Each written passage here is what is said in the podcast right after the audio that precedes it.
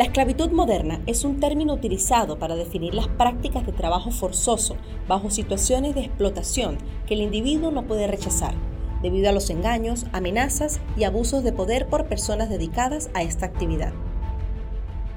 Según la Organización Internacional del Trabajo, en la actualidad más de 40 millones de personas en el mundo son víctimas de esclavitud moderna incluidas aproximadamente 24.9 millones de personas en trabajo forzoso y 15.4 millones en matrimonio forzado. Fundaredes, en su boletín número 30 titulado Mafias de esclavitud moderna se nutren de la migración venezolana,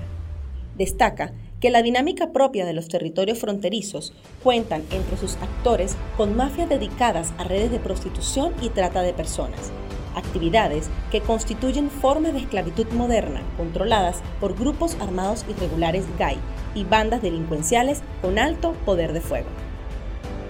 Asimismo, el boletín destaca que el equipo de documentación de Fundarredes ha comprobado que la práctica más común para captar mujeres que se trasladen a trabajar a las minas son ofertas engañosas, solicitando personal de cocina o aseo, vendedoras o encargadas de pequeños puestos de comercio, pero en realidad solo se trata de fachadas para redes de prostitución.